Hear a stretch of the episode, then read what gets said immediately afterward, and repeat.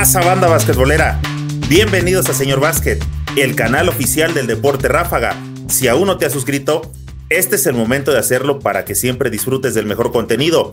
Nuevamente estamos en otro episodio del podcast Basquetbolero Tiempo Fuera, el podcast que nació con la idea de charlar de básquetbol en estos tiempos de pandemia. Quise aprovechar esta pausa obligatoria de la vida para dar voz a todos aquellos involucrados con el deporte que tanto nos gusta.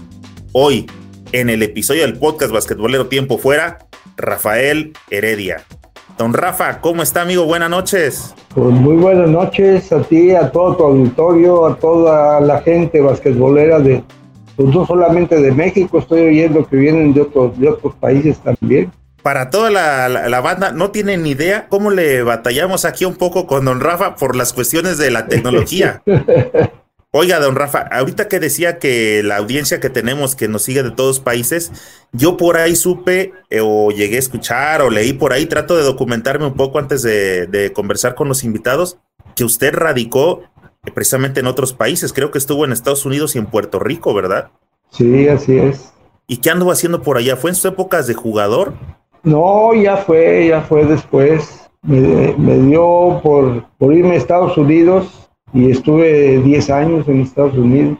Fue en su época ya de, de retirado. ¿Qué, ¿Qué, qué, hacía en ese tiempo? Era... Sí, fui a trabajar, trabajé en una fábrica, una fábrica de, de autos, trabajé y trabajaba ya y venía al CIMEVA, al CIMEVA al fin de año, me la pasaba allá y me la pasaba aquí. ¿Qué tal Puerto Rico? Me imagino que para visitar, pues está muy padre, pero ya para vivir, ¿qué le pareció la isla? Perfecto. Es, me aburrí de tanta fiesta.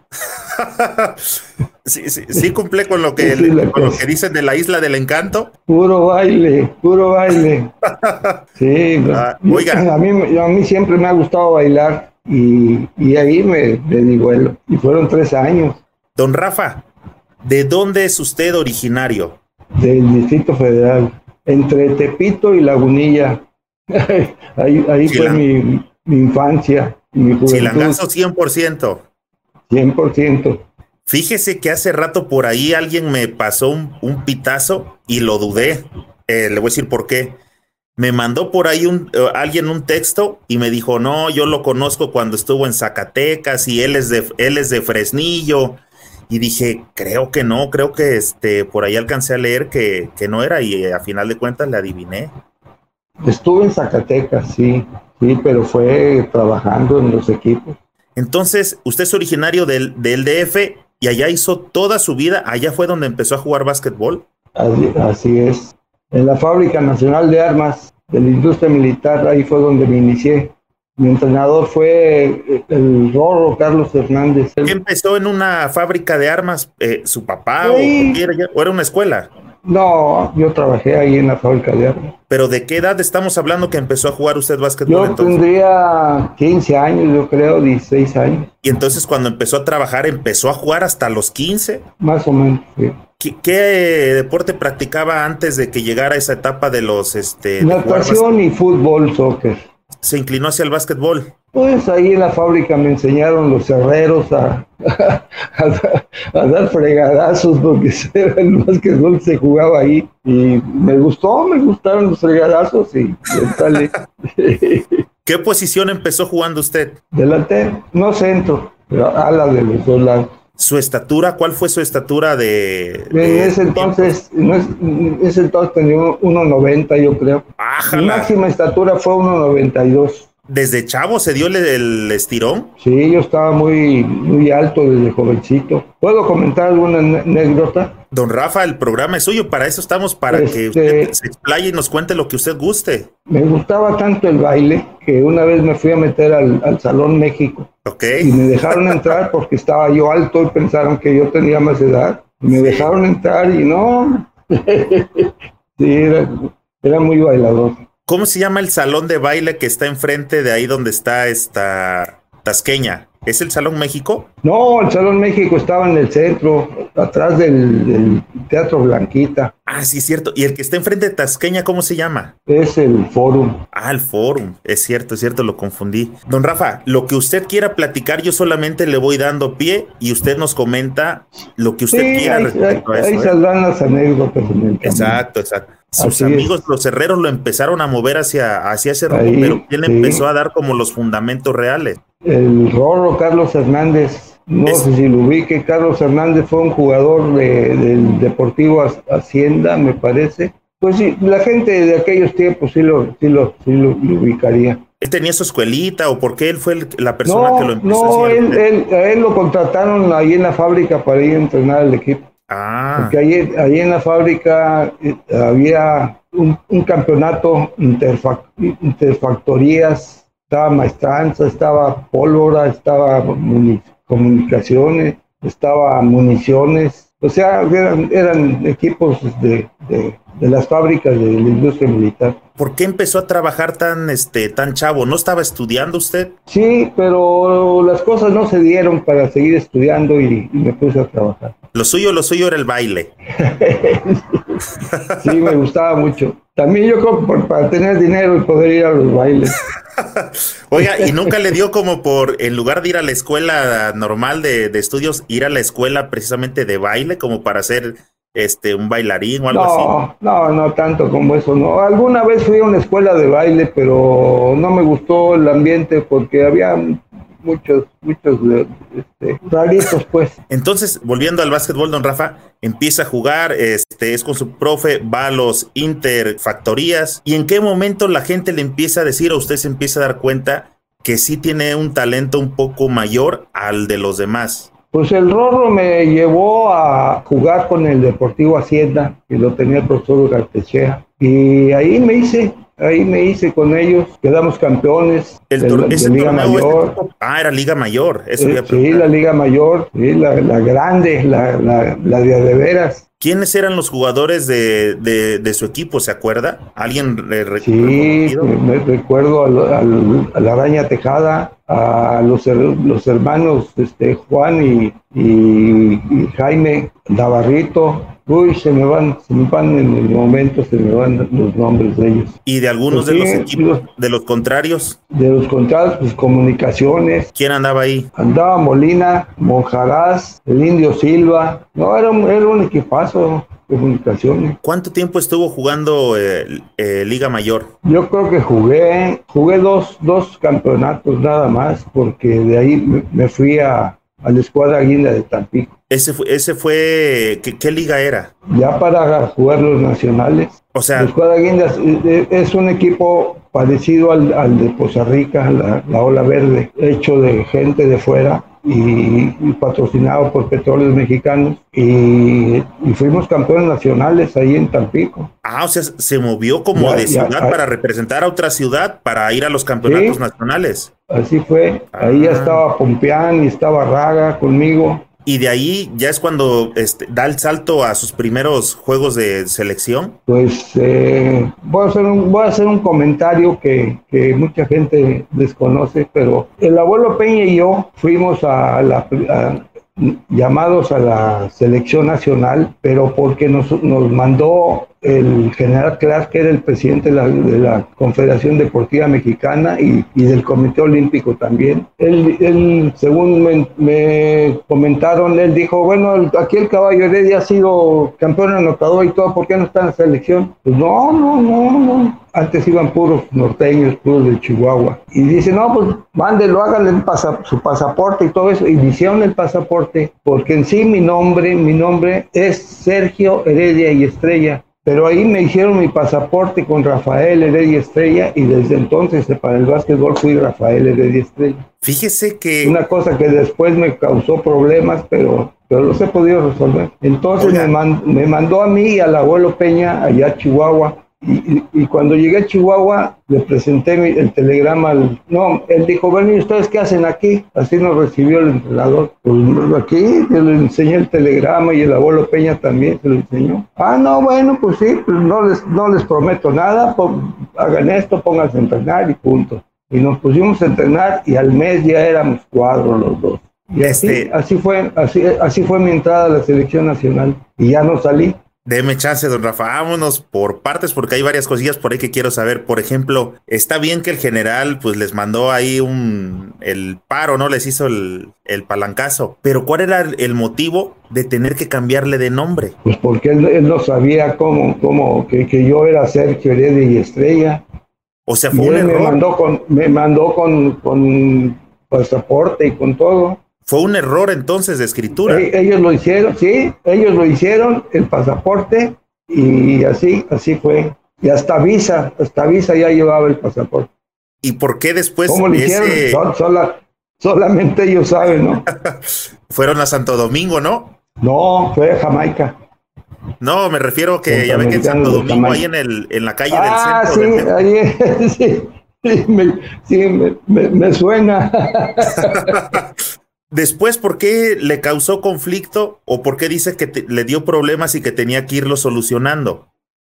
Pues sí, porque si, yo quiero hacer algo, algo oficial, tengo que presentar mi, mi, pasaporte o mi credencial o, algo que diga que yo soy Sergio Heredia y Estrella y, y realmente no tenía documentos como Sergio, solamente mi acta de nacimiento. De hecho, la foto que subí a, publicitar, este, donde está usted con un reconocimiento en el Juan de la Barrera. Ese, ese me lo dieron como Sergio y Estrella porque yo les comenté, yo les comenté, les dije, esto es así. Cuando yo vi esa foto que decía Sergio Heredia Estrella, yo dije, pues a lo mejor se llama Sergio Rafael no, no. Es que, es que el, Rafael salió porque me, me bautizaron, me registraron como Sergio, pero me bautizaron como Rafael. Entonces ahí salió el Rafael. Y en mi casa y en todas partes me decían Rafael porque había otro Sergio ahí en la familia. ¿No era como de esos que antes también luego les ponían el nombre de acuerdo a un calendario? Creo que era el calendario Galván. No, este fue, fue el nombre así. así. El Sergio salió por de familia. De familia salió el, Sergio. Y el Rafael porque le gustaba a mi mamá ese nombre.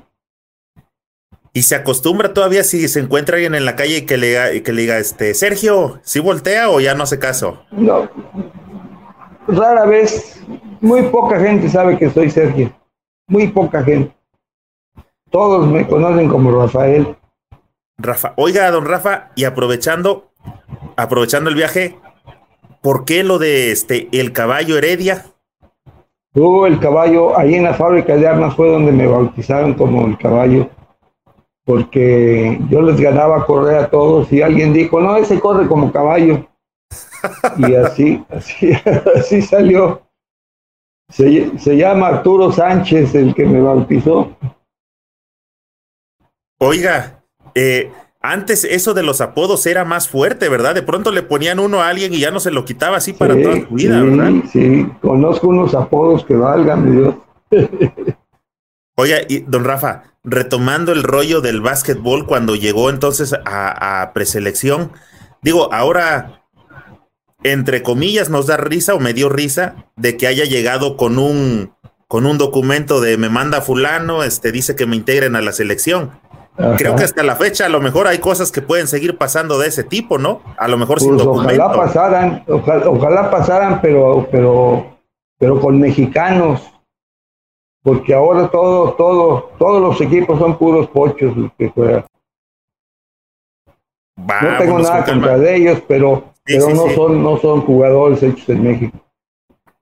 Vamos a llegar a, a ese punto, don Rafa. Me lo vengo trayendo de allá de, ¿De, qué año fue cuando llegó a, esa selección, cuando sucedió ese, ese evento?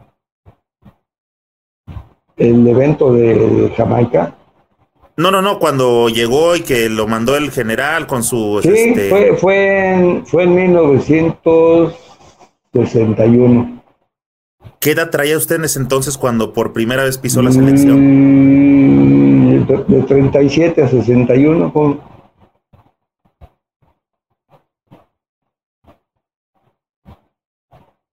¿De qué año es usted, don Rafa? Del 1937. Del 37. Voy a cumplir Andaba sobre los años. Sí. Oiga, y este dice que llegó con el abuelo Peño, se quedaron, ¿se acuerda en lugar de quiénes se quedaron o a quiénes se fueron en ese recorte de la gente que ya tenía segura? No, no, no, había, había este, mucha gente entrenando, pero, pero era pura gente de ahí de Chihuahua. Yo creo por eso no me quieren mucho los de Chihuahua. Desde que usted se acuerda, entonces Chihuahua siempre ha sido como un estado mandón en respecto al básquetbol nacional. Eh, sobre todo en selecciones nacionales, sí. ¿A qué cree que se deba, don Rafa? Pues sí, son, son localistas, simplemente. Pero hay muy buenos jugadores. Han tenido nivel siempre ha habido muy buenos jugadores en, en varias partes de la República y, y con buen nivel y, y, no les dan chance, no, ni los llaman siquiera.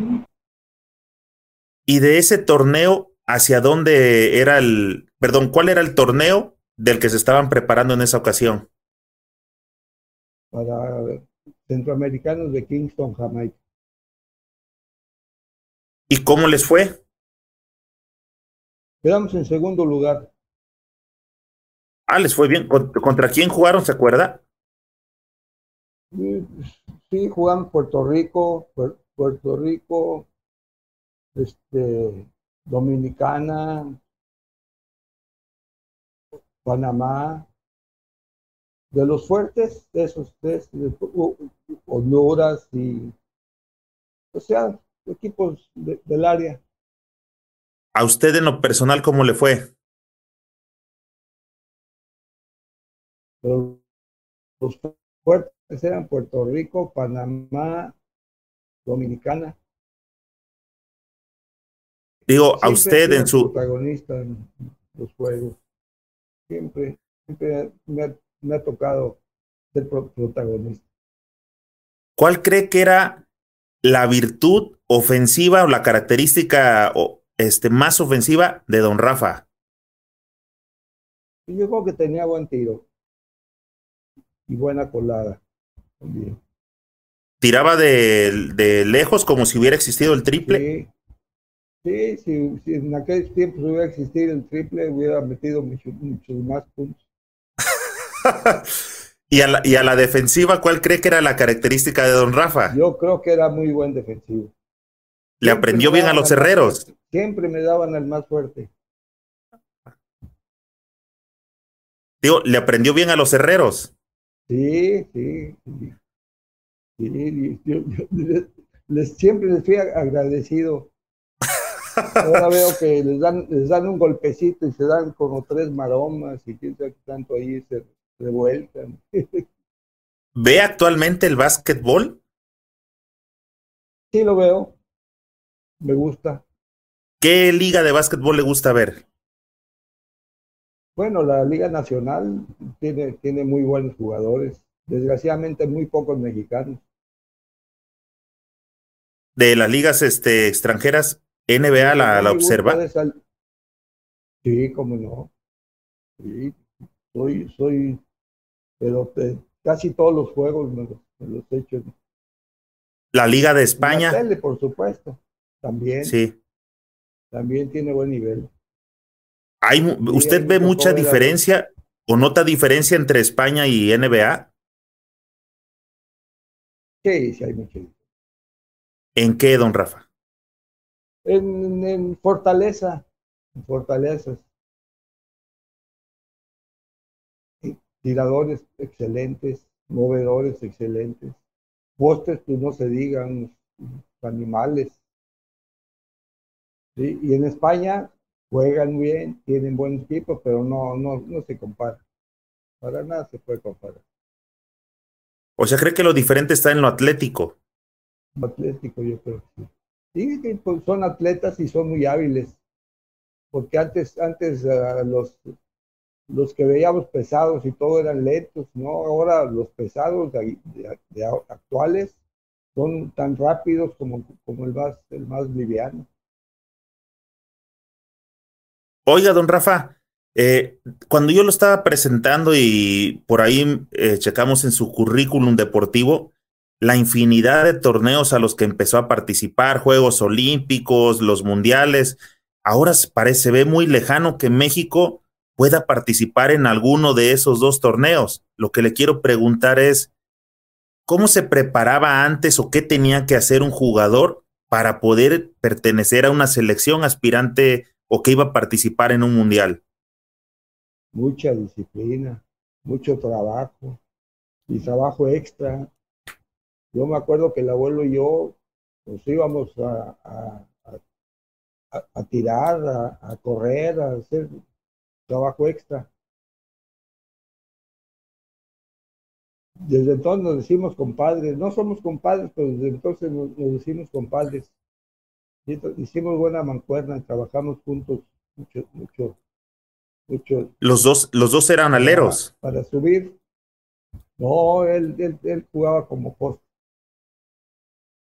¿Quién era su votador en, esa, en esas elecciones? En esa elección fue el Chiqui Gajeda, el Chiquis y, y Armando Herrera. ¿Cuánto tiempo se concentraban esas elecciones, don Rafa, antes de acudir a un torneo internacional? Como tres meses. Tres meses antes. ¿Los encerraban así en las instalaciones? Sí, nos, daban eh, alojamiento en un hotel y, comida en algún restaurante y nos citaban en el gimnasio todos los días a las 7 de la mañana. A las 7 de la mañana y a las 6 de la tarde. ¿En el de la mañana qué hacían? ¿Pesas? No, pesas casi, casi nunca. Casi nunca. Es, es lo que te digo, cambia, hay, varía mucho el, el, entrenamiento de, los jugadores. Antes decía, no, no hagas pesas porque te vas a engarrotar. Y si yo hubiera hecho pesas, a lo mejor hubiera podido dar más. En, en ese tiempo, don Rafa, ¿qué es como las máximas aspiraciones que veía un jugador ya de selección, que iba a mundiales, que iba a olímpicos? ¿Qué más podía haber? Eh, ya, ya, ya estaba NBA, ¿no? ¿Verdad? ¿Estaba cuál la ABA? Pues si era, si era, si era salir, salir al extranjero. ¿Qué liga le llamaba la atención yo a usted? Tuve una oportunidad, desgraciadamente. Yo tuve una oportunidad, desgraciadamente ya me llegó muy tarde, tenía yo 30, 30 o 31 años, y fui a entrenar a, a Denver, a Denver para el equipo de, de, de ahí y este, habíamos 50 aspirantes y pues ya me dieron el corte a mí en, los últimos 15. Ya me dijeron, sabes que ya vete a tu casa. Pero ya, ya, como digo, ya tenía yo 31 años de edad. ¿Qué liga era esa? o sea, fui a para la NBA. La NBA. de Denver. Para los Nuggets. No,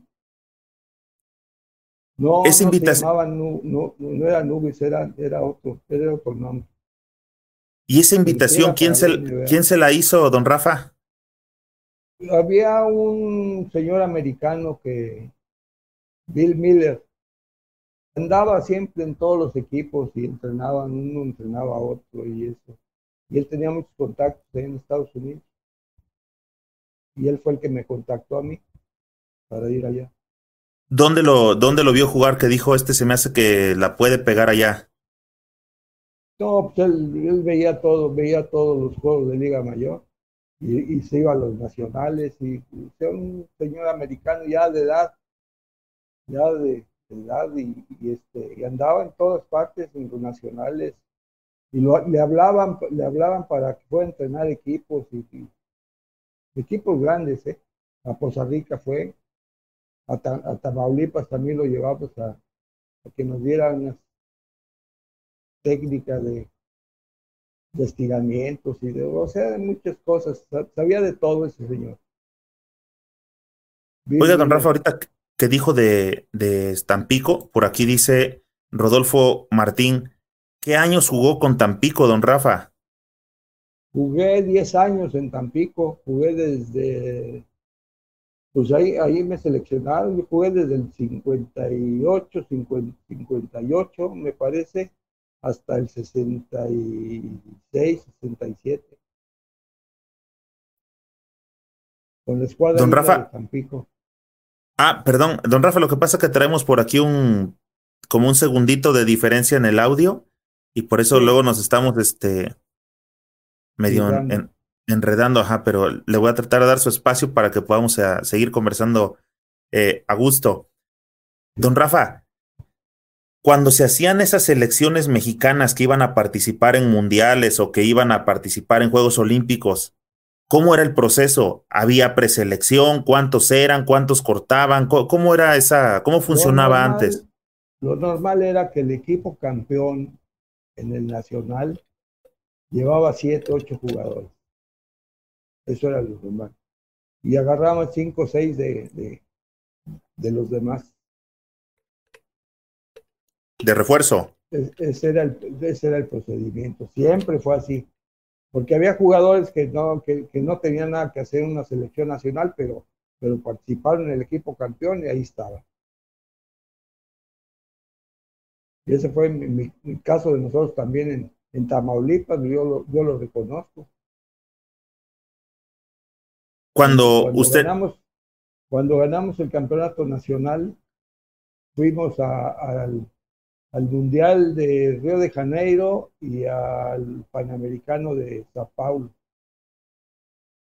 como selección. Y fueron, fuimos siete de Tamaulipas y cinco, cinco este, refuerzos. ¿Los refuerzos ya se repartían de los, del resto o eran solamente, por ejemplo, del perdedor? Del resto de los equipos. Los mejores jugadores de, otros equipos. ¿Y a usted le tocó ir en el plan de, de ir de refuerzo, no solamente del campeón, eh, del equipo que había ganado? cuando empecé en Chihuahua, sí. Eh, ahí lo mandaron traer de. Campeón, y ahí, ahí, ahí llegué. Nos decían al abuelo y a mí, hasta en el periódico salió, llegaron las gaviotas Heredia y Peña. ahí tengo el recorte. ¿eh? ¿Qué, periódico fue, se acuerda? Las gaviotas. El, el, el, norte, norte, sí, el norte de Chihuahua, algo así. Oiga, por aquí se anda reportando, a, ver si ubica la gente, dice por acá, eh, mira Alejandro, saludos desde Ciudad del Carmen, Campeche, al coach Rafa Heredia, ¿por ahí anduvo? Sí, yo fui a entrenar varios, yo viví en Chicago y venía, venía a entrenar al equipo de Ciudad del Carmen. Estuve yo como tres años, yo creo, yendo a, entrenar al equipo, a gente de ahí de, de Ciudad del Carmen. Tengo muchos amigos muy queridos ahí. Don Rafa, eh, regresando al tema selección nacional y sobre todo tan, tan de moda que está ahorita, por eso le pregunto algunas situaciones como para poner en la balanza por qué si funcionaban las cosas de antaño y por qué ahora estamos en lo que estamos. ¿Cuál de las cosas ve usted que son este, totalmente diferentes que no ayudan en este tipo de procesos?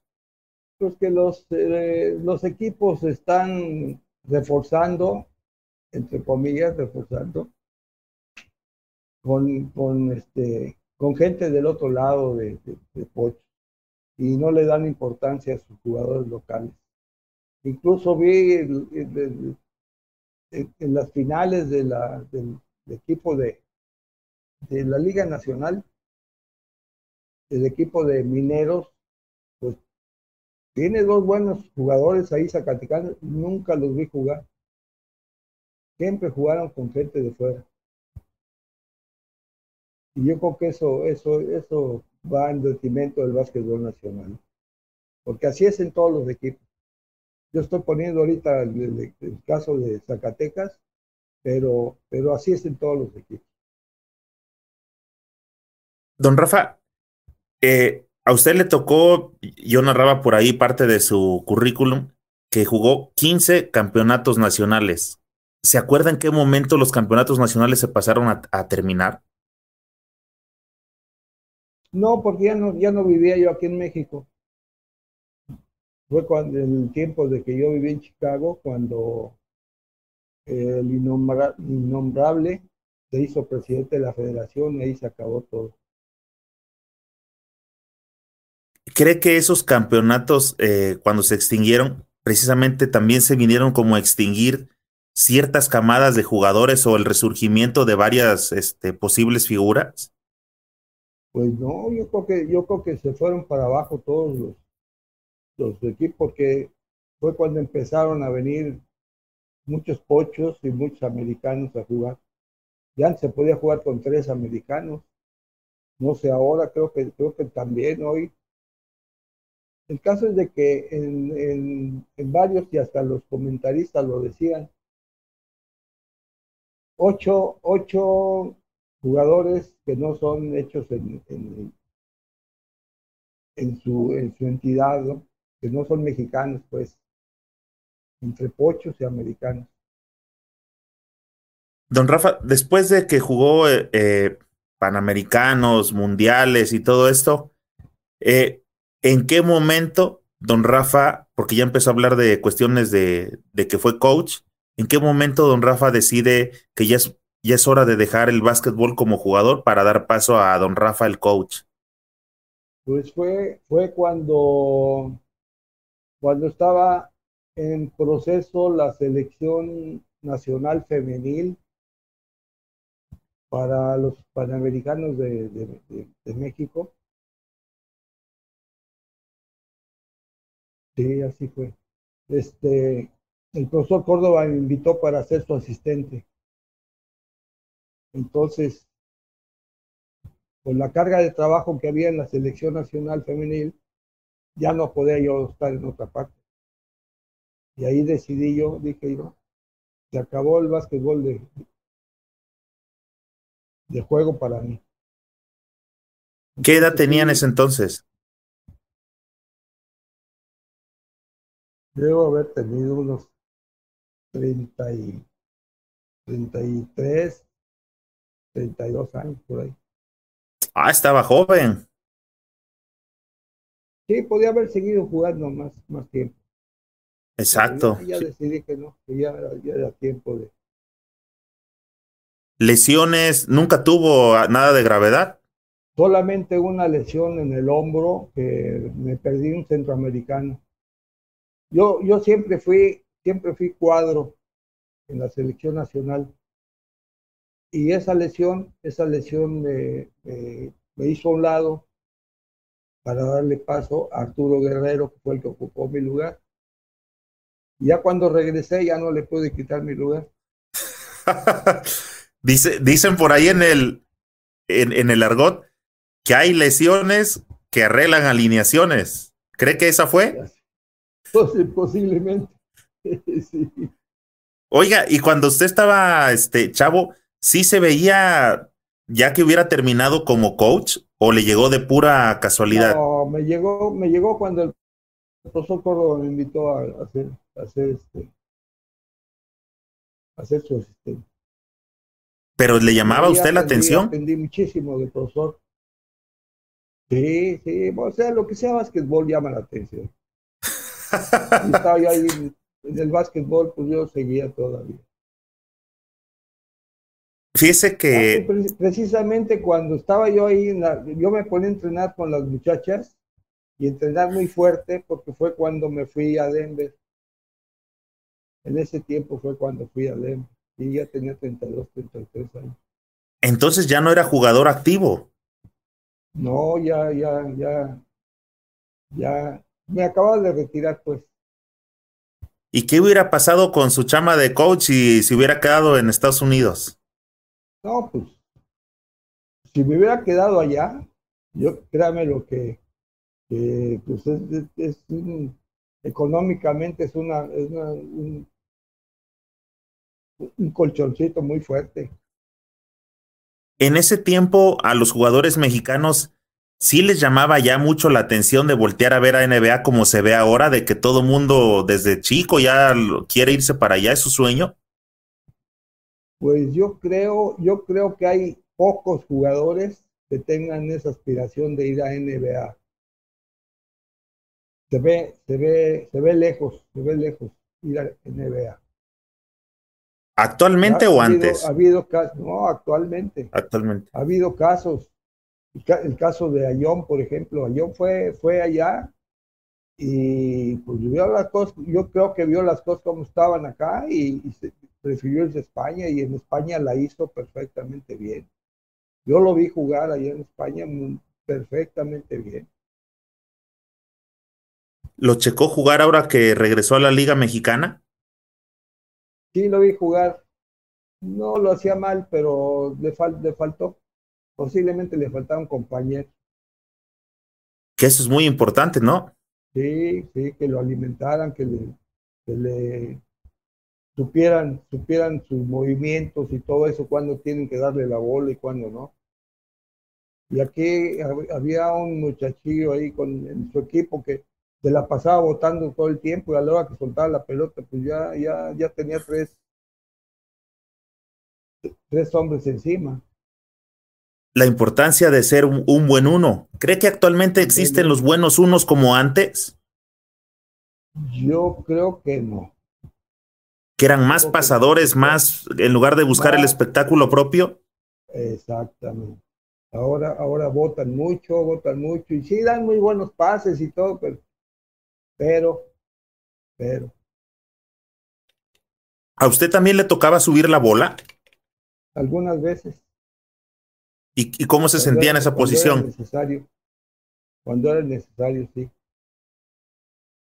¿Cómo se sentía en la posición?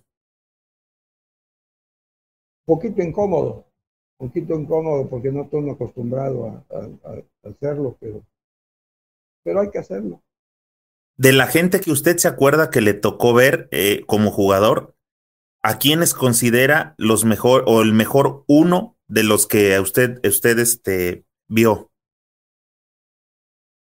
Armando Herrera. O sea, de los mexicanos, Armando Herrera y el Chiqui. Lo mejor, ¿era de estatura bajitos, altos? No, eran medianos mediano, yo creo que uno, uno, uno 78, uno, Armando tendría unos 76 y Chiquis unos 78, yo creo 80. Sí, eh, y de los jugadores que se acuerda de, de, su posición cuando, cuando dice que usted que se lastimó y llegó este Mano Santa, ¿Ya lo conocía usted? ¿Ya se hablaba de Mano Santa? No, sí, ya habíamos trabajado mucho, mucho juntos. Él estaba en la selección nacional ya. Ya habíamos hecho giras y ya habíamos tratado allá y acá y, no, no recuerdo qué, qué campeonatos hay, haya jugado él todavía. Pero ya, ya, ya había sido seleccionado y ya, ya ya había trabajado en el, equipo varias veces. ¿Alguna vez echaron un mano a mano Mano Santa y el caballo Heredia? ¿Un 21? Pues nos lo echamos en los entrenamientos. ¿Y cómo, cómo, cómo, cómo salían? Era cuando, cuando hacían screaming 5 contra 5, le, tocaba él siempre de, del otro lado de, de mí y siempre nos, ahí, ahí, ahí nos, dábamos. se querían. bien. si era como se dice Mano Santa, que sí su tiro estaba mortal. Sí, sí, fue, fue un tirador. Casi como yo, casi. Ah, más o menos. Más o menos. Oiga, este, Supe también de, de, la trayectoria de don Rafa que usted fue parte importante cuando en los ochentas, noventas existía un, una liga conocida como Limeva. Ajá. Pues no, no, no parte importante, pero sí participé con equipo, del, del, Estado de México. Yo estaba en la, en la Universidad del Estado de México. ¿Ya existía alguna liga como tipo estudiantil o desde que arrancó se fue al profesional? Sí, no, primero fue estudiantil y luego se, se combinó, se fue haciendo profesional también. ¿Terminó una profesión usted, don Rafa? No. ¿Ya no terminó ahí la universidad donde estaba? No. ¿Qué estaba estudiando? Estudié este, la secundaria nada más. Oiga, don Rafa, cuando estaba en, en Limeva, vi por ahí un, un, un, poco de su historia y usted tiene precisamente bien claras cuáles han sido como las épocas de, de transición del básquetbol. Tengo entendido que fue Liga, Mayor, este, Liga Mayor, posteriormente creo que fue el Limeva y posteriormente surgió el Cimeva, ¿es así? No, el Cimeva, el Cimeva surgió antes. ¿Del Limeva? El Cimeva, el Cimeva surgió, sí, el Cimeva surgió antes que el Limeva. Y ¿Limeva vino a ser como la competencia? Dos ligas, fueron dos ligas diferentes, Limeva y Limeva. ¿Pero existieron en el mismo momento o se acabó una y después no, vino la otra? No, no, no. Primero fue Cimeva y luego Limeva se hizo y luego llegó un tiempo en que trabajaron las dos ligas, uno por un lado y otro por otro. Y así. ¿Hasta qué momento este, es cuando viene a, su a surgir la liga actual, la LNBP? No estaba yo aquí estaba yo. Sí, porque yo estuve, yo estuve en Zacatecas y estaba y vivía yo en Chicago cuando era el, el Cineva. Y después, después del Cineva fue, fue otra liga, no recuerdo cómo se, cómo se llamó. Que era, que era Tengo... lo mismo, pero con otro, con otro nombre, Cimeva y, y, y, Liga. Ay, no, no recuerdo, no recuerdo. Don Rafa, ¿de pero qué era equipos? Lo mismo, era lo mismo, y después, después ya se hizo LNPP. ¿De qué equipos profesionales ha sido usted coach? Mineros de Zacatecas, Barreteros de Zacatecas en esos dos equipos.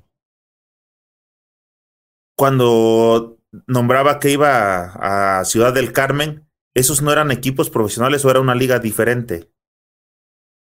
Era una liga diferente. Semiprofesional se puede decir.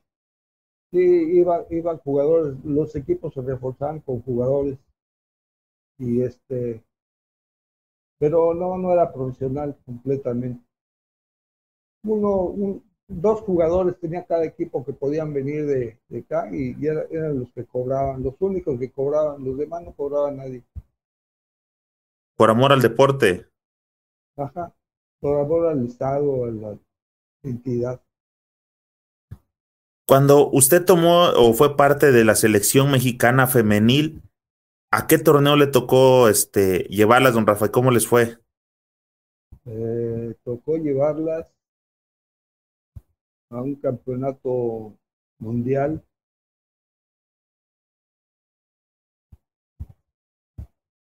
No recuerdo cómo quedamos. Creo que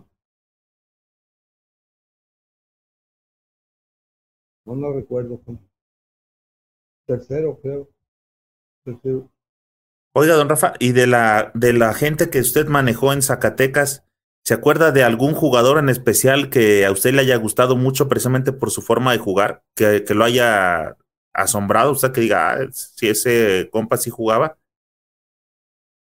Pues hay, hay varios. Beto Martínez, Salvador Elguero, eh, el, el, el, ay, ¿cómo? El, el, el, ratón le decían y luego le decían eh, el veneno Contreras. El veneno Contreras. Eran buenos jugadores, sí. y buenas personas y buenos coaches ahora. ¿Dónde anda en eh, con San Luis? Creo que estaba, ¿verdad? El veneno. No sé en dónde está el último, el último. Yo creo que sí fue San Potosí donde estuvo. ¿Cree que traen algo de su escuela? Pues yo creo que cada quien agarra la escuela que, que les conviene ahora. Y ahora con el internet, fácil, yo conozco muchos entrenadores que, todo lo que hacen lo, lo, sacan de internet. Y antes solamente... es algo que, que, yo estoy en contra también porque yo digo que un entrenador debe tener, debe tener sus propias este, ideas, tanto en la defensa como en la ofensiva. Y yo no veo ahora que haya defensas mixtas, ni que haya eh, personal presionadas, de, zona presionada. ya no las veo. Ya no existen. Esas, esas dos que mencionó, ¿cree que eran como algunas características del, del juego de, de, Don Rafa a sus equipos? Yo, yo utilizaba mucho eso. A mí sí me, me gustaba. Sobre todo si yo veo que un jugador está metiendo 40 puntos por juego, yo tengo que pararlo, tengo que buscarle la manera. Con una defensa mixta o con una zona, una zona camuflada. Este, ¿cómo le llama eso? El, el clásico que le dicen caja y uno, que se, hay uno que lo anda correteando. Puede ser caja y uno, o diamante y uno, o, o triángulo y dos, y, dos. Hay, muchas, pero ya no, ya no se utilizan. Ya nadie utiliza eso. Sobre todo creo que, eh, retomando lo que comentaba hace rato, que a usted le gusta ver el juego de NBA, creo que NBA ha marcado mucho eso, ¿verdad? Ha hecho, ha generado los espacios para seguir generando el espectáculo. Hacen muchas cosas, sí. Sí, allá buscan más el espectáculo que todo. Allá no, no, está, no están permitidas las zonas en, determinados espacios. Desde hace... Tiene que ser, hombre a hombre. Sí. Don Rafa, ¿desde, que, ¿desde qué época usted más o menos se acuerda? Si ya dijo hace rato del innombrable que cuando él llegó, pero en realidad desde que llegó el básquetbol se cayó o fue un proceso poco a poco que se fue desmoronando o fue algo efectivo? Se fue desmoronando porque empezaron las ideas de, fue cuando empezaron a traer extranjeros a los equipos. Querían hacer una liga nacional, no como la nacional que nosotros teníamos. Una liga nacional, así que todos los estados participaran, pero con extranjeros también, reforzados con extranjeros. Y creo que hicieron un torneo y así, pero no dio resultado y, y de ahí para se vino para abajo todo. Pero los extranjeros sobrevivieron y se quedaron. Muchos. Muchos. Fíjese que es la primera vez que escucho eso, don Rafa, que hubo, que existió esa liga de todos los estados, ¿eh? No había escuchado yo nunca. Sí, hubo, fue, e, ese, era, ese era el sueño, el sueño dorado de él. Hacer una liga nacional profesional. Sí, y, no, no le dio resultado. ¿Cree que actualmente es tiempo todavía de poder regresar a lo que se comprobó que funcionó en, en tiempos anteriores? Pues lo veo muy difícil por cómo están las situaciones, porque todos los equipos de, la NB, eh, de la liga profesional, pues, todos los equipos quieren, quieren ser participantes en los primeros lugares y no le dan importancia al jugador local. Tienen que traer gente de fuera siempre. Y eso a final de cuentas se refleja, por ejemplo, como ahorita, ¿no? Que no sé si esté muy enterado de cómo está la situación ahorita de la selección que están invitando para ir a la ventana de FIBA. Pues sí, así es. Así es. Y no, y van a ir dos mexicanos, yo creo, a esa, esa, esa selección. Netamente mexicanos van a ir dos o tres, nada más. ¿Qué piensa de que la mayoría de, de, los, de las nuevas generaciones, los chavos, ya estén buscando emigrar fuera de, de México, buscando algo, una universidad en Estados Unidos? ¿Qué, qué significa bueno, eso para usted? Muy bueno, ojalá en las, allá, si se va un chamaco a, a, una universidad, allá se va a hacer grande, no solamente en, en, sino en, en, su personalidad, en su, en su vida particular. Dado toda la experiencia que de, don Rafa ubica perfectamente las gestiones que fue de este don Julio Ortiz, del que usted le dice el innombrable, este, eh, ¿quién más estuvo? Hubo varios personajes, no solamente en el básquet, sino también, por ejemplo, en las federaciones, ¿no? Este Castillo, el Tibio, son gentes que pasaron a dejar algo, pues, de, marcado el, el básquetbol. Usted que conoce todo eso, ¿cuál cree que sería ahorita lo más indicado para que el básquetbol por fin pudiera empezar a querer salir del atolladero donde se encuentra? Pues yo, yo creo que yo creo que Julio Ortiz podía haber hecho las cosas bien, las estaba haciendo bien, pero desgraciadamente hubo tuvo muchas muchas paredes que lo pararon. El caso de, de Vázquez Daña, Julio Ortiz no, no, no, no, le, no, no le entró a las, a las a los manejos de Vázquez Daña y, y, y lo, lo, lo, trataron de echar para abajo. Es más, lo sacaron de la federación.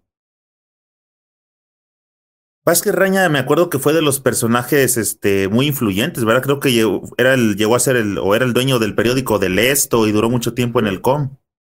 Fue un cacique. Para mí, para mí fue un cacique. Se tenía que hacer lo que él dijera. ¿Y el puesto actualmente quién lo tiene? No, no, no estoy enterado. Va, pues los, de la federación, la actual federación. ¿Cuál federación? No sé. Creo que no hay federación. Pues por lo pronto tuvo que salir la CONADE a hacer una una lista improvisada para poder mandar una selección por, precisamente porque no hay quien tome esa decisión.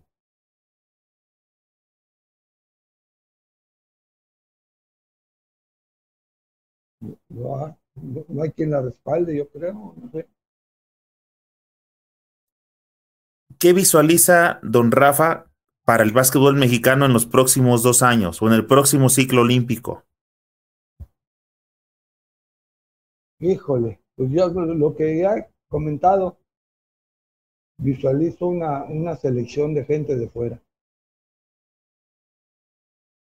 Pocos, pocos mexicanos hechos aquí. A lo mejor a John, a lo mejor John, a lo mejor Hernández, quién sabe, lo veo muy difícil. Don Rafa, ¿hace cuánto, este, bueno, sigue activo viendo el, el básquetbol y, y, a través de televisión? Todavía cuando tienes chance se va, se da sus escapadas para ir a ver este básquetbol en vivo, así a las canchas, ¿le gusta? ¿Sigue practicando? ¿Va a tirar algo? Sí, si tuviera oportunidad sí iría.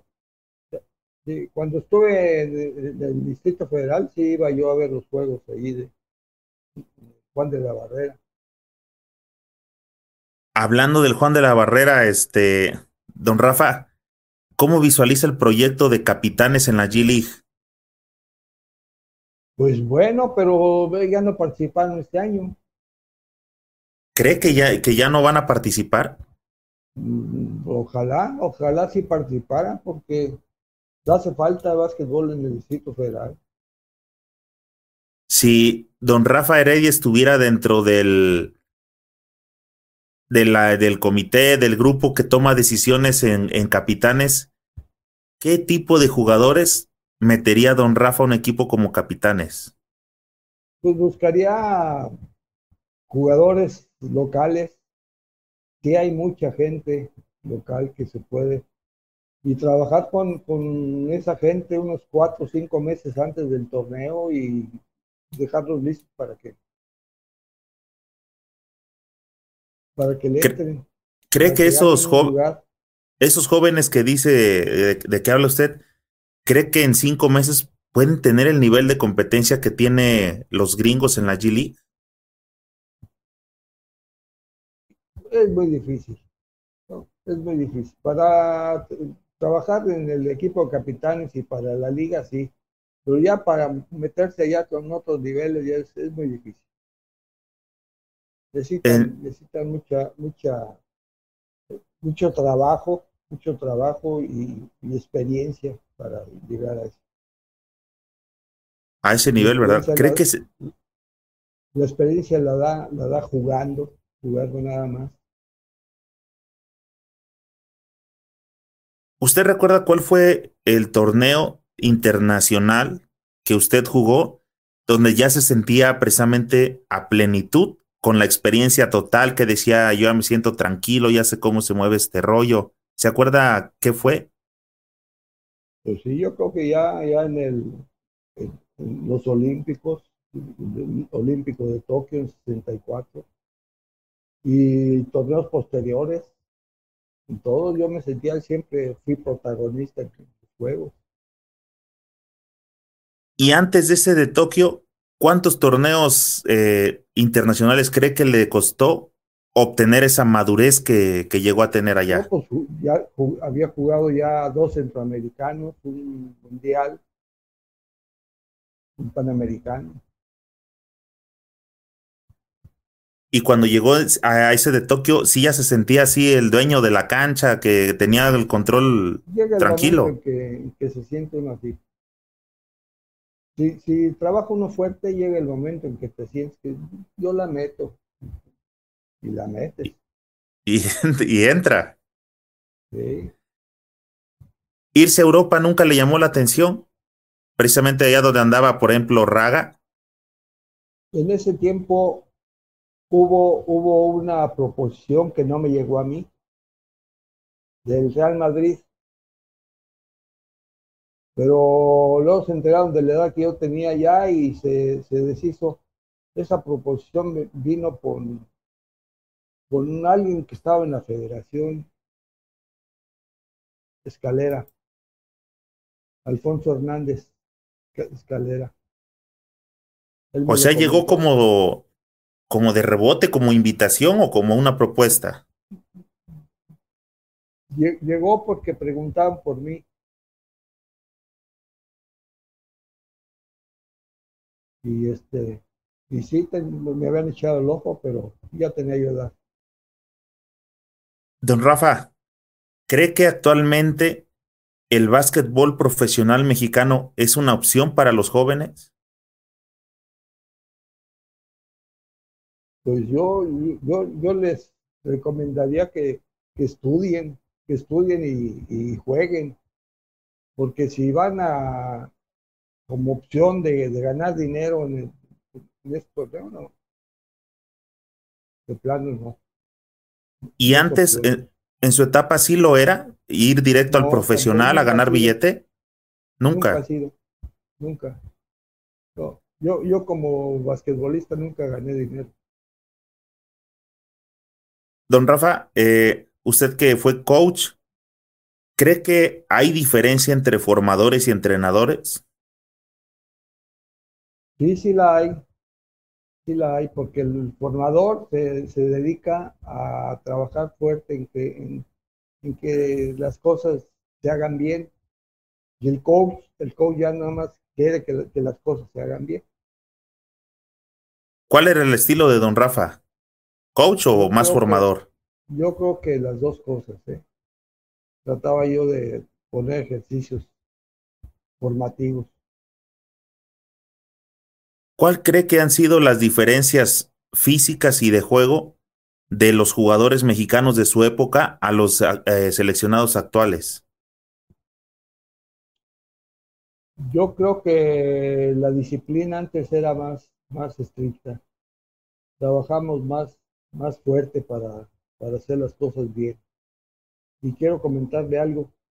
Nosotros cuando, cuando estábamos, cuando fuimos a los, Juegos Olímpicos de Tokio, íbamos muy bien preparados, muy bien preparados.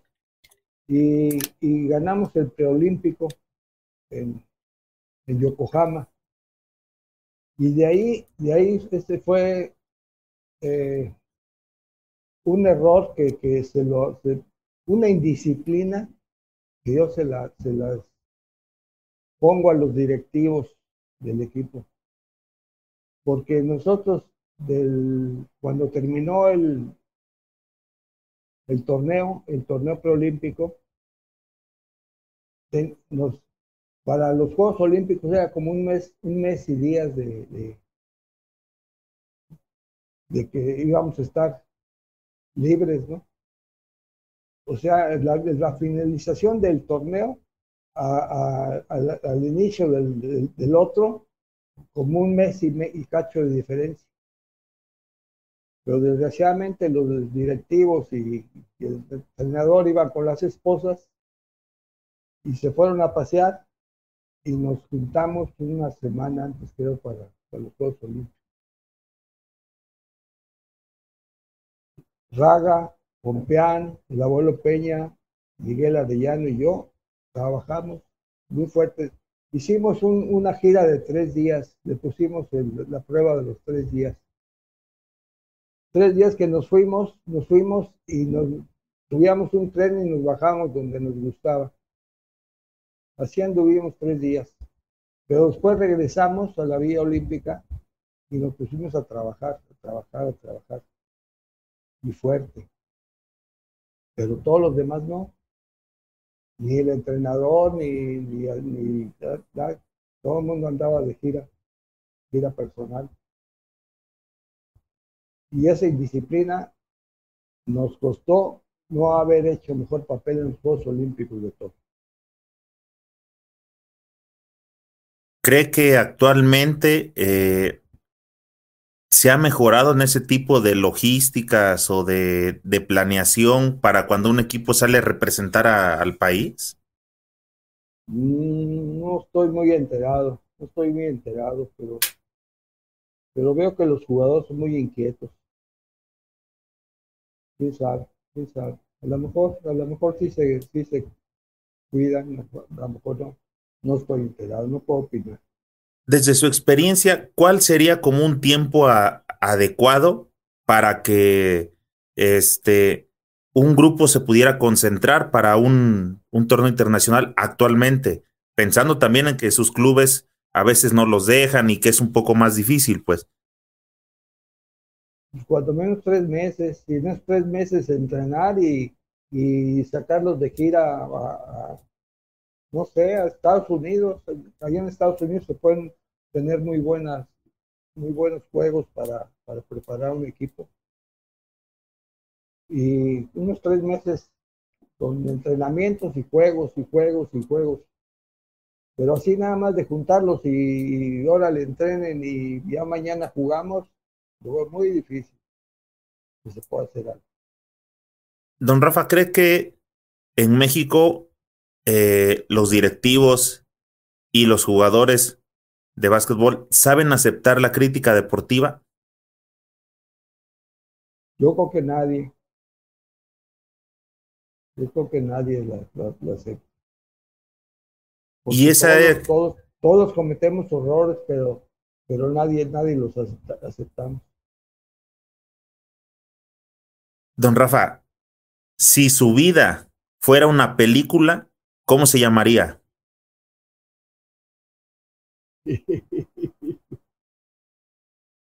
si mi vida fuera una película, yo creo que Fandango le pondría. Esa está buena. El, este, don Rafa, cuando usted era jugador, ¿se acuerda qué tipo de tenis utilizaba? Híjole. Empecé con los Superfaro. Le sacaban unos cayotes, pero de aquellos de Superfaro. Y luego, luego los Converse, unos blancos que tenían una, un logotipo en, el lado, un lado. Una estrellita. sí. Los Converse, esos eran los que también hacían unos cayotes también tremendos. ¿Usaba protección para sus tobillos? No, nunca usé protección para tobillos. Nomás lo que daba la lonita. Nunca me la, una vez me lastimé un tobillo, sí, para un nacional en, en, Veracruz. Sí, ahí sí, ahí sí estuve, estuve lastimado. Y así jugué, lastimado jugué, pero no, no fue lo mismo.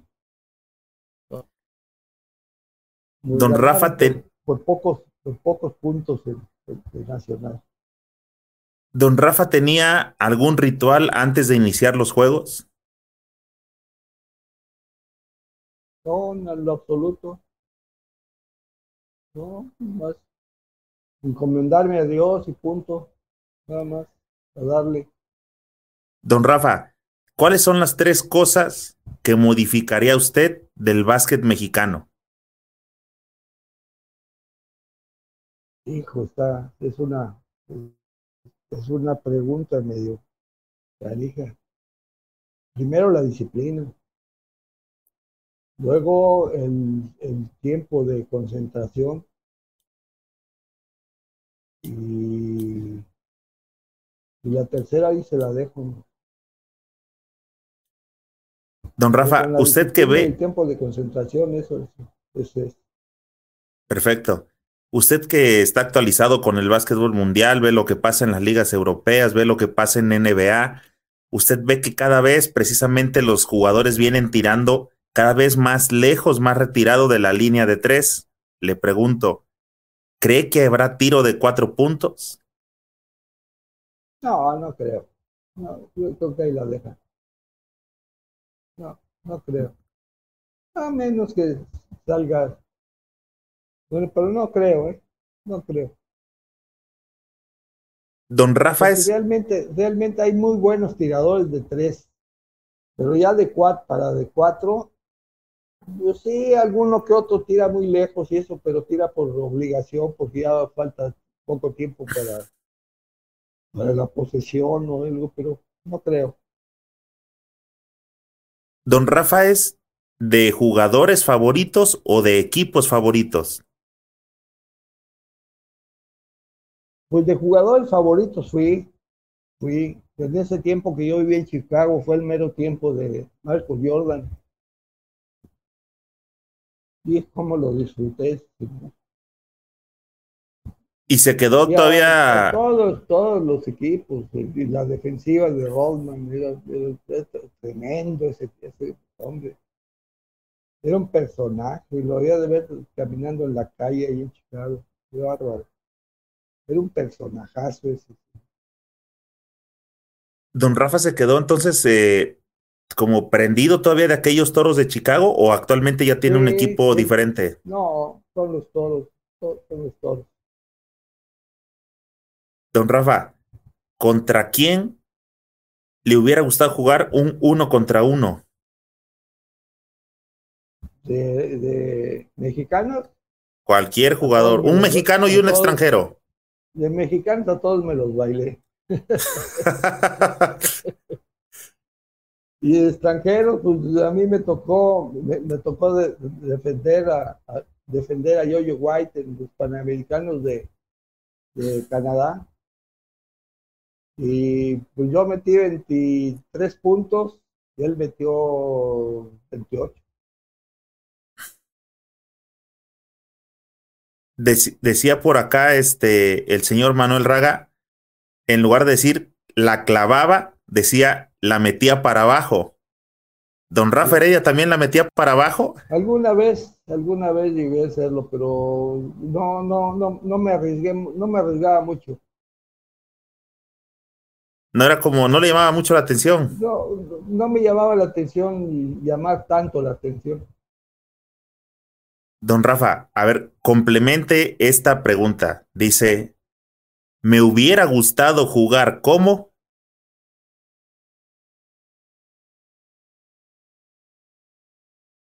No lo entendí. fuera del estilo de juego suyo, como quién más le hubiera gustado Ah, llegar a ¿como jugar. Híjole. Ah, hay varios. Hay varios. A mí me gustaba mucho un jugador mexicano que, que no, no, no lo llamaron, no, no lo llamaron a la selección, no sé por qué. Hugo Molina.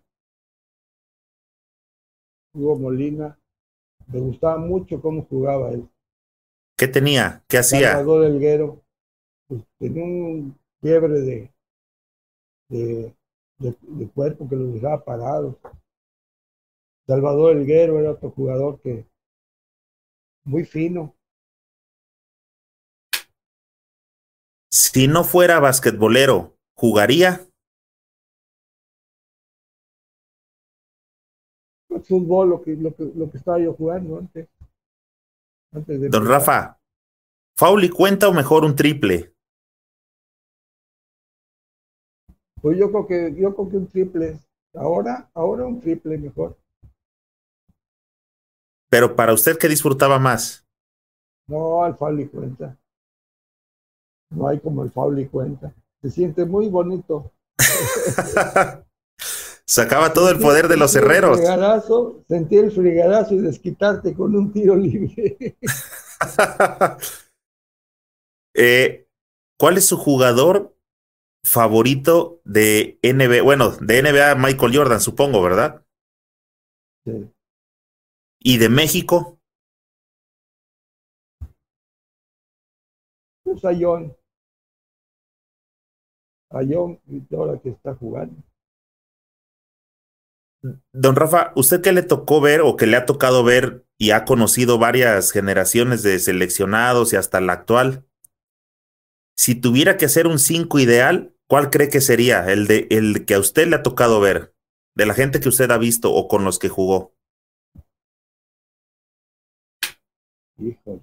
La hoja Quintanar. A John.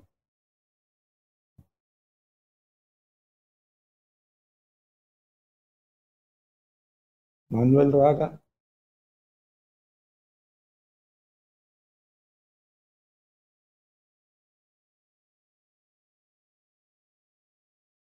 Y me faltan dos. Está muy difícil. Está muy difícil.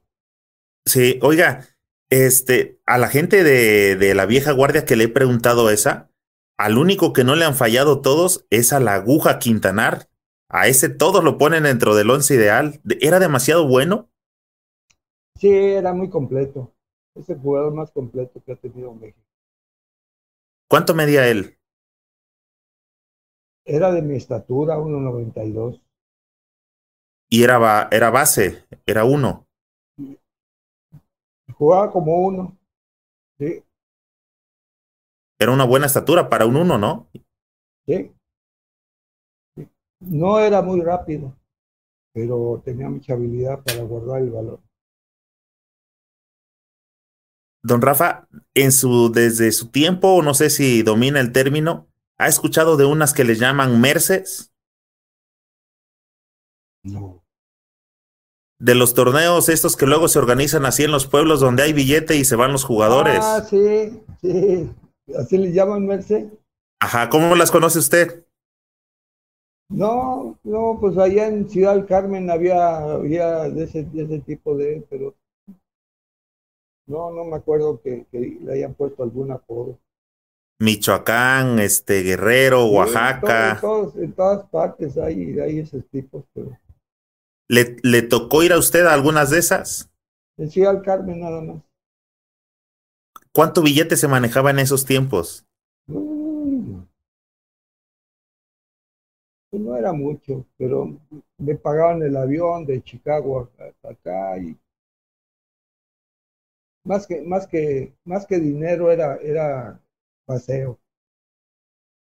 Ajá, ir a- al folclore de, lo- de los pueblos, ¿verdad? Sí, es el único lugar en el que he ido así. ¿Cuál fue la mayor cantidad de puntos de don Rafa Heredia en un juego? 43 ¿En dónde y a quién se acuerda? en un centroamericano, creo que fue a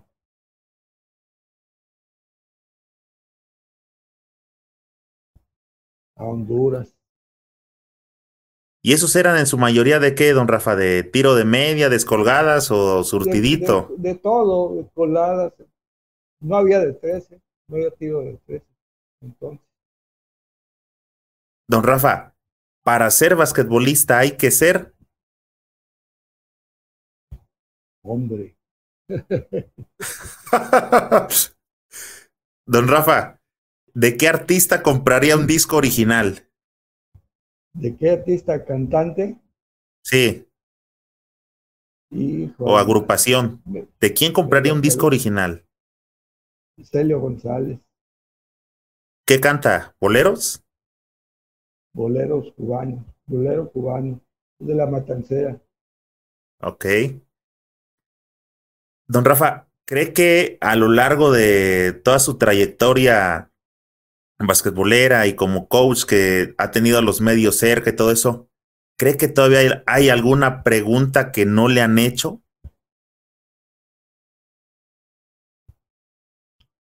No creo. No creo que haya alguna.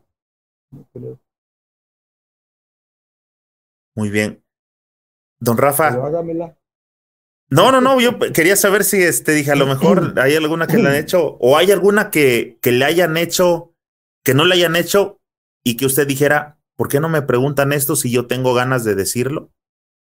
No, no, no, no, porque yo normalmente se me salen las cosas.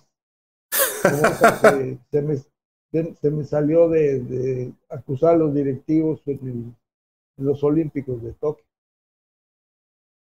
¿Le causó conflicto? ¿Lo suspendieron o algo de eso que se ocupaba, se hacía muy de moda en esos tiempos? No, no, para nada. No, pero sí, sí, o sea, en aquel tiempo no lo pensé mucho, pero, pero ahora, ahora sí lo pienso porque llevábamos muy buen equipo, muy buen equipo llevábamos. Y, y hubiéramos podido hecho más si, hubiéramos estado disciplinados y todos entrenando. Porque perdimos dos juegos por, por muy pocos puntos y, y juegos que debíamos haber ganado. ¿Y se lo atribuyeron a esas salidas, a falta de preparación? No, pues yo lo, yo lo atribuyo. O sea, ya nunca se habló nada de eso. Yo lo atribuyo a que si hubiéramos estado concentrados, si hubiéramos estado trabajando y todo eso, hubiéramos quedado a lo mejor hasta en tercer lugar. Oiga, dice por acá eh, Rafael Ciordia, ¿en qué momento considera que el baloncesto de México se fue para abajo? Pues ya lo hablamos, eso fue el tiempo de, del innombrable. del innombrable. Oiga, también por ahí en un video escuché que se refiere a alguien como el Pachuco, ¿es, la, es el mismo personaje? ok. Eh, se puso a pachuquear el básquetbol y le dio en la torre. Híjole. Don Rafa, pues muchas gracias por haber venido a conversar acá con nosotros. Nos costó algo de trabajo acá con la, este, con la tecnología, pero por fin lo pudimos enganchar. Eh, Muchísimas gracias, don Rafa. Es usted una persona. Mi nieta sabe más de, esto que yo. Sí, sí, sí. me pone todo, todo Oiga, este, este, ¿esto dónde lo van a, subir o cómo lo puedo yo? Esto queda, esto queda guardado, este, don Rafa. Cualquier persona puede encontrarlo en las plataformas de YouTube. Eh, posteriormente yo le, eh, yo le hago llegar los enlaces si usted quiere y usted los va a poder compartir y poder verlos. Este, por favor, después lo va a compartirlo con, con, mi, con mi gente. Sí, claro. Va a poder verlo este, en televisión, en donde usted lo desee. Ya queda por acá una buena charla y por eso es que le me gusta preguntarles desde sus inicios para que cualquier momento que la gente quiera saber un poco más de don Rafa, se echa un clavadito por acá y puede conocer de qué hizo don Rafael, el famoso caballo Heredia, o Sergio Heredia, mejor dicho, ¿no? Así es. Este, don Sergio. Ya es, Rafael Caballo de ya es, ya es hasta morir ya. ok. Don Sergio Rafael Heredia Estrella, eh, le dejo por aquí la pantalla, el micro, para que se despida de toda la gente que nos acompañó el día de hoy. Claro que sí. Para que les dirija algunas palabras. Un abrazo muy fuerte a todos y cuídense mucho, por favor. Cuídense porque esta pandemia no para. Si no nos cuidamos, no va a parar esto. Aún con vacunas y con todo eso, no va a parar. Hay que cuidarse. Muchas gracias, don Rafael. Antes de que se vaya, mire, por aquí dejó un comentario este, el buen eh, Beto Martínez, dice, los tres mosqueperros, así nos apodaron a Salvador Chava Elguero, el ratón Andrés el Veneno Contreras y su servidor, muy buenos tiempos. Así es, así es. ¿Se acuerda de ese apodo, don Rafa? Sí, cómo no. no lo quise sacar al aire. bueno, dice por acá, este, Lili Navarrete, qué gusto verlo. Un abrazote gigante para este señorón. ¿Quién? Lili Navarrete. Ay, Lili. Y también se reporta por acá Carlos Cesati. Saludos al coach Heredia.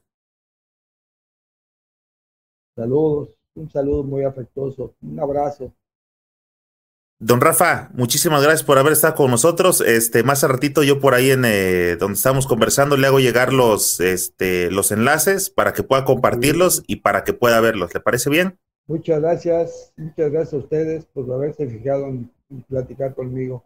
Al contrario, don Rafa, un, un gustazo para mí, un honor platicar con tremendísimo participante de la época gloriosa del básquetbol mexicano y que viniera a conversar, a, a compartirnos sus experiencias y parte de cómo visualiza lo que le pasa hoy al básquetbol. Hasta luego, don Rafa, muchas gracias. Luego le paso los enlaces. Amigos, muchas gracias por habernos acompañado a otro episodio de este podcast basquetbolero Tiempo Fuera. Eh, búscanos en YouTube, búscanos en eh, la plataforma también de Facebook. Y si eres de la gente que últimamente pues busca hacer cosas más productivas y no tiene el tiempo para estar sentado durante una hora viendo una, una entrevista, acuérdate que estos son podcasts y como tal puedes encontrarlos en iTunes, en Evox, en Spotify y en todas las plataformas de audio y de música que ya conoces aquí en la página de Facebook, asegúrate de darle me gusta y compártelo con tus amigos para que cada vez seamos más los que integramos esta chulada de comunidad basquetbolera. Te recuerdo que este episodio fue patrocinado por el único suplemento creado especialmente para todos los amantes del básquetbol. Consíguelo en Amazon y en señorbasket.com. Nos vemos pronto en alguna cancha.